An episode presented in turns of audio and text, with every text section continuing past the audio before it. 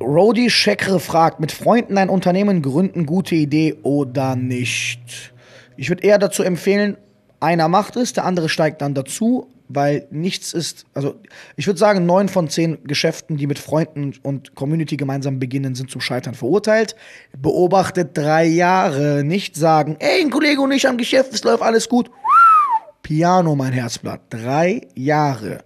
Darum passt auch auf, auf welche Esel ihr hört, von denen ihr online irgendwelche Seminare bucht oder Workshops. Die meisten sind gar nicht länger als ein, zwei Jahre auf dem Markt.